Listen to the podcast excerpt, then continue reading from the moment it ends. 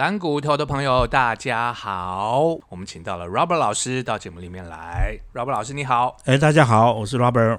哇，但是如果说以长线布局来讲，其实反而是在这个大量利空的这个淬炼之下啊，嗯，反而可以呃淘洗筛选出一些。呃，比较有这个长期成投资的这个价值的股票，哎，而且最近所听到利空的新闻，好像这个震央哦，地震嘛，地震有所谓的震央，震央都是来自于我们的对岸中国的市场。哎，好多好多利空哦，要先谈哪一个呢？对对对，啊，这个当然，这个中国的利空是呃关键中的关键啊。对，你想先谈哪一个？对对，因为现在所有的焦点都是十一长假嘛，啊，十一长假这个休了，就总共是差不多十十十几天的时间。但是问题说，长假之后会不会能够恢复供电呢？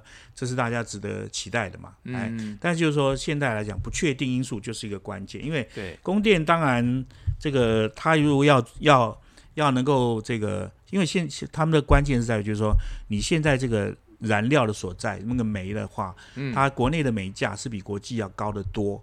那么你在国内国际的这个进进口又少的话，那当然就是会每发一度电就亏一度电。他们是用煤发电，嗯，不是煤发电占到很很高的比例啊，占到七成的比例啊。哇哦，对，所以这个部分就是一个结构性的问题了。嗯，那那其实其实中中国的这个煤煤的这个储藏量是第四，但是产量是第一名啊。嗯，其实理论上这些应该是不构成威胁，但重点是贵。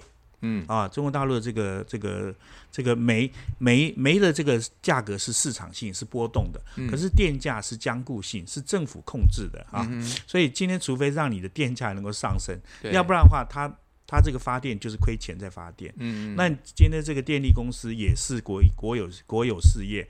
那基本上它也不容许长期的亏损了啊，所以这个为什么会出现这种结构性的问题，在这个地方啊，所以它除非它在政策上有所改变啊，允许一个相对比较高的电价，要不然的话，很可能就是会发生这个问题。好，讲到国有企业哦，就让人家想到就是最近呢，在中国的一个企业就是恒大出了问题，然后也有传言说这个问题呢。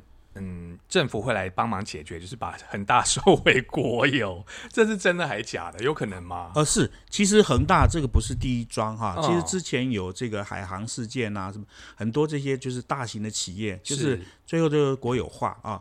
基本上对，就是这个事情是这样，因为嗯，这个有所谓的太大而不能倒啊。对对，too big too big to be fair，就是太大而不能倒。那基本上这么大的风暴，这个如果倒下去，当然。这个影响蛮大的，但是就是说，它恒大基本上不是国国企，它是民企，它是民企。那但是它就是全国最大的这些房地产开发商啊。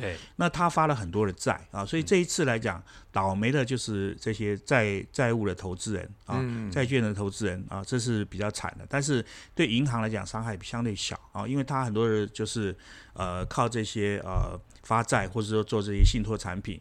这个融资是很大的，对银行的融资相对还是没有想象那么高，所以它不会是造成说所谓的雷曼事件啊。最主要，它对金融体系的伤害是相对是少的。对，很多这个新闻的标题呢，都是说把它比喻为雷曼事件，然后大家就纷纷去 Google，就是有些人可能没有。活过雷曼事件那个年代的股市哦，他们就去年轻朋友就 Google 说雷曼的时候到底发生什么事，然后恒大可不可以相比拟？所以 Robert 的看法是说，其实规模差很大啊。对，那 那还有一个就特别报告就是说。其实过往我们国内的这个投资人就很喜欢这个高收债、高收债啊。嗯。那恒大的话，它影响不是我们喜欢，是李专一直推啊。是是是，因为因为数字会说话啊。那个过往去看这些高收债，特别是亚高收的话，其实基本上都表现的还相当稳定啊。嗯。那那李专会推，当然也就是因为客户买单嘛。对。但是这个我们这个这个，因为我们听到稳定收益。五趴到八趴这个关键字，我们就被灌迷汤，就是就签就签下那个买卖书了，卖神奇。但是我们必须要很要很了解这个大的背景，大背大背景就是这是一个大债的时代，大债务的时代。就是说，真正赚钱公司，它基本上不太欠债的啊。你看这些 Apple，或者是我们台湾的台积电这些这些机构公司，基本上它完全不缺不缺钱的啊。以 Apple 来讲，几千亿的现金是放在账上，台积电也是 几千亿的台币的，这个也都放在账上，它可以资本支出三年是一千亿美金在投入的啊。这个这个绝对是不需要去怎么怎么样去这个，那反而是一些相对经营上比较困境的公司就会大量的借钱。那恒大是很标准的，就是说。它它它这个倒闭也是一个必然的结构性的问题，就是说怎么说呢？他 借钱去扩张了这个这个投资啊，圈地去盖房子，那赚到钱之后又再再再去盖，那公司是很过过往公司是很赚钱的，大家对他有一种这个过高的期待啊，他已经是。可能是全世界最大的房产开发商了，你还寄望说他还在 double 吗？除非月球再盖一个房子吧。所以这个就是投资人的一个一个一个幻想啊。所以基本上什么时候去这个见好就收，其实永远是我们投资人必须放在心中的课题。嗯，什么时候这个？泡泡呢会破掉，我们都不知道，对不对？就是它越吹越大这样子。对，那我还再提一个，就是说这个这个事情是二零零六年，就是距今十五年前啊。那时候我们理我们国内的理专比较流行的是叫新兴市场债。对啊，那那时候就是有一档就是 ABN 啊，荷兰银行发的。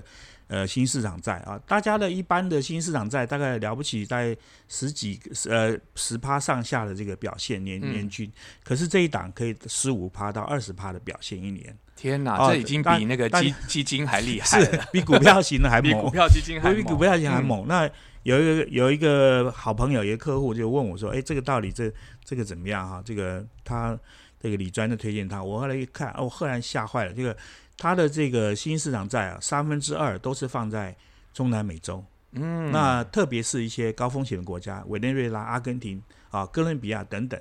那这些国家我们心里都有数，这些这个它的这个都是垃圾等级的债券，而且是更低评级的垃圾等级债券，所以它的这个这个报酬率很高啊。但是到后来二零零六年以后，就委内瑞拉就发生这个债券的这个违规事件，default 啊，就就。所以这一档基金，也就是在那那二零零六那一年，就就香消玉殒啊，就那那那个两年两个礼拜内跌了十五趴，后来就停止赎回，之后最后就清盘了啊。所以这种表现太好，所以英文有一句 “too good be true” to be true 啊，嗯，太好太美好的东西，其实你都要小心一点啊。对，像这种呃，大家的报酬只有大概十趴上下，你可以到十五趴以上，这种都要小心一点。就是你看他的这个投资内容，如果里面出现委内瑞拉，你就千万不要买，因为委内瑞拉怎么觉得哇，这十年常常就是常常经济上面出问题都是他哎，对对对啊，什么通膨，什么一万美金变一块钱，对，这个通膨太可怕了，对对，有钱买不到牛奶。其实现在就是世界就是分两个世界啊，就是。稳定的这些开发、开发已开发的国家，另外一边就是非常不稳定的新兴市场，永远在新兴，然后永远陷入一种这个恶的循环啊。嗯，这个是比较令人头痛的地方。所以我们在投资的时候，千万要要要抵抗住这种所谓的呃很高报酬的这种固定收益啊。这个事情是我们要。千万记在心上，真的就像，呃，有一阵子呢，就是李专都鼓吹，就是你买那个南非币有没有？他说南非币的报酬很好什么的，或者是说，因为南非银行给的利息很高，利率很高，结果南非币很多人一买了之后就一路跌啊，或是南非相关的基金哦，对。其实其实南非币啊，呃，它也是波动很大，是非常大。事实上，简单讲就是说，它是一路在贬值啦。对，那基本上呃，银行在推这些南非的这些什么优优利定存，或者说那种就是说，不，事实上不是真的定存，是一种呃结构债的形式啊。嗯，那事实上。它，你你赚的那个高高利息，基本上只是一个在外汇交易上所谓的换汇点啊。那事实上你要承担的就是本金的亏损啊，这就是南非币的这个必然的这个。就是节节往下走的这个原因哈。嗯，虽然利息率很高，但是你的这个本金就是一直在减少。对啊，所以相对以外币投资来讲的话，好像澳币比较稳一点哦，因为澳币它是一个原物料的输出国嘛。像它的煤的产量也很多。中国很多煤还是跟澳洲买的，是不是？是是是。呃，中国的煤刚刚讲到就是限电这个问题啊，就是这一波限电的导导火线也是在于说，中国在这个澳澳洲的这个煤的进口就突然的卡掉啊。澳澳洲的煤，中国从澳洲进口一年大概是差不多七千到八千万吨。这个水准听起来好像很多，但事实上对整个中国的这个使用量来讲，其实只占两个 percent，两个 percent 多一些。那事实上，澳洲的影响是有限的。可是问题是，澳洲的煤的品质是很好的，对，所以发电厂来讲，而且又便宜，所以发电厂基本上都主要是靠这个澳洲的煤啊。那中国本地煤也不是不可以，但就是说你要经过一个精炼的过程，你才能品把这个把这个。煤渣还有这个水把它蒸掉，所以会产产生产生比较高的这个生产的效率啊。那中问题是中国大陆这边的煤商跟跟地方政府的这些纠结话，他们不太愿意做这件事情啊，所以变得说中国大陆这个 煤的这个工艺呢，这个价钱就一直堆高啊。那澳洲你又不进口高品质，你又不进口，所以这个发生这个限电也是一个呃必然的结果。对，就是。可能这两趴呢，对中国来讲是小数目。对，哎，但是这个澳洲的煤不能出到中国，是不是对澳洲的经济来讲是是一个伤害？哦，完全没有，也 没有吗？对对对，后来后来统计看，后来统后来统计看到，就是说，澳洲虽然缺了中国大陆进口的这一块，但事实上其他国家，比如说。比如说这个韩国啦，这些呃这些发达国家，因为现在全世界都在搞基建嘛，啊，美国这些都在搞，呃，印度、东南亚这些都在啊，或者是拉丁美洲也在搞基建，所以基本上对这个 钢铁的需求这些都很强啊，所以基本上这个炼铁炼钢这个事情都是这个要大量的煤嘛，那基本上这个其他国家的进口量已经把这个中国大陆进口量完全 cover 掉了。哦，对对，所以澳洲为什么后来？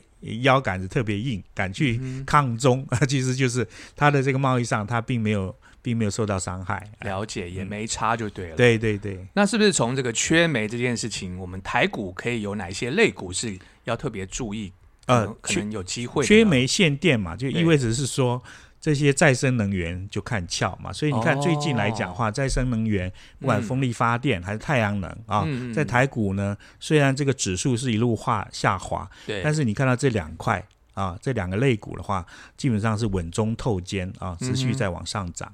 哦，呃，国外也是嘛，国外的股市。呃一样一样，对，所以就是说国外包装的一些，比如说这个绿能能源基金或是新能源基金，就是可以买。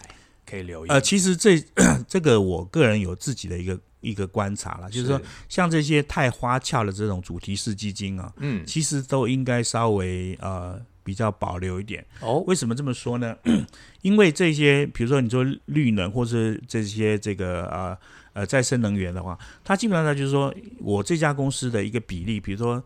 十五趴或二十趴 cover 到这一块就算的话，嗯，那基本上它的股票都会放进去。所以其实你想投资的，其实应该是找那种原汁原味的哦，哎，而不是说这种也只有十五趴、二十趴营业额 cover 到这一块的，沾到边它对沾到边的就算进去，那你的会会跟你的预期会有相当大的落差，哎，会有这个问题。所以这个已经是呃。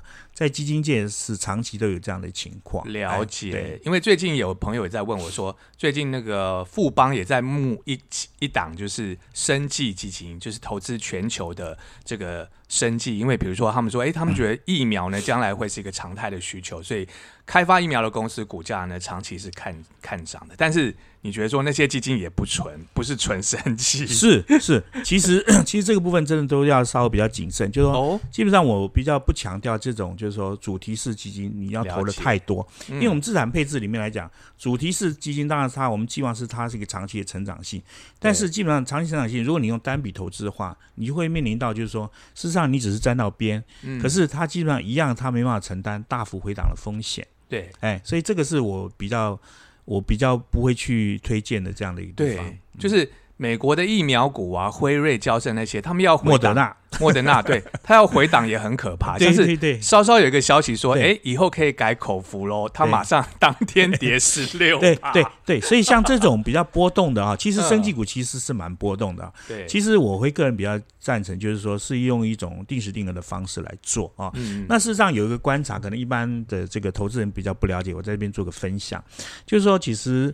呃，科技股，这我们都看纳斯达克指数嘛，啊，对。但事实上，纳斯达克指数其实它的结构性产生很大的变化，就是我们以往都认为说纳斯达克指数就是电子股。对，对不对？半导体指数，哎，对对对。但事实上，这最近这这几年下来，已经越来越不是，就是说，它反而是一些软体，或者是说这些电商，或者是一些新兴的产业，哈，它那生技股已经变成是相当重要的一个主流了。哇，哎，那是特别是美国的科生技股，它是雨后春笋一直出来，嗯，所以将来就是说。科技这个纳纳斯达克指数里面，对，反而是生技股和这个重要性会越来越超过这个传统我们认知到的这些电子。电机的这这些传统的这些产业。哦，传统的电子股对。哇哦，那是一个好消息啊！是是，所以如果说你 你用定时定额的方式，你可以考虑就是说，比如说 纳纳斯达克的这个 ETF 哈，对，或者是说这个相关的这就够了，不要是够了，特别不要去特别找一个听起来好像很棒，哎呦绿能啊，或者是这个什么什么什么生计，这个我觉得其实主题事情不是不能投，要慎选。对，其实你买纳斯达克的 ETF，它就里面就有高成长性，对，就已经包含了。对对对。好，那我们再回到这个中国，呃，就是这个中国还有什么样的利空呢？听说有美中西谈判哦。对，对，因为这个就是说，呃，川普的这个跟大陆的这个协议啊，嗯，那中国这边做的很少，所以这个就是说，你的没有履行这个贸易这个承诺嘛，嗯，那与此同时呢，还有很多这些。呃，后后面还有几千亿的这些项目还没有解决嘛，嗯，所以这一轮就是说，这个美国这边会新新一轮的谈判就会着重在这一块上面，就是说，除了原来的这个这个两千多亿这一部分，那后面还有这个三千亿的部分，这一部分也是要一并来进来谈的。嗯，可能会出出动到那个超级三零一条。呃，有有有这个可能性啊，这个这个是要，所以这个有风险在这地点嘛。另外一边来讲话，中国大陆这边呃，它的这个政治的这边也是要做一个观察啊，因为因为明年的这个秋天就是二十大，就是习近平的任期是到这个呃表定的任期是到明年的秋天嘛啊，就是二十大的时候要要要要改，要要要。进行换届的选举，但事实上现在看起来，应该他是倾向于就会继续连任。是，那如果要连任的话，就必须在今年底这个所谓的这十九届的五中全会，呃，五中全会在十月开，六中全会在十一月开，在这边就要把所有明年二十大的人事的布局通通抵定。嗯，那势必来讲，这边的话，他会花很多力气是在国内的内政，特别是在在这个党内的这个这些呃这些斗争上面嗯啊，那。外面又有这个美国的贸易谈判的压力，然后经济方面又出现了问题啊，能源出问题，生产出问题，所以这个部分来讲，中国大陆的利空来讲，在未来会是呃会相当多的。哇，而且这个利空好像已经也燃烧到了演艺界耶。是是，之前赵薇 赵薇的事件，就是她以前演过的戏全部都被除名。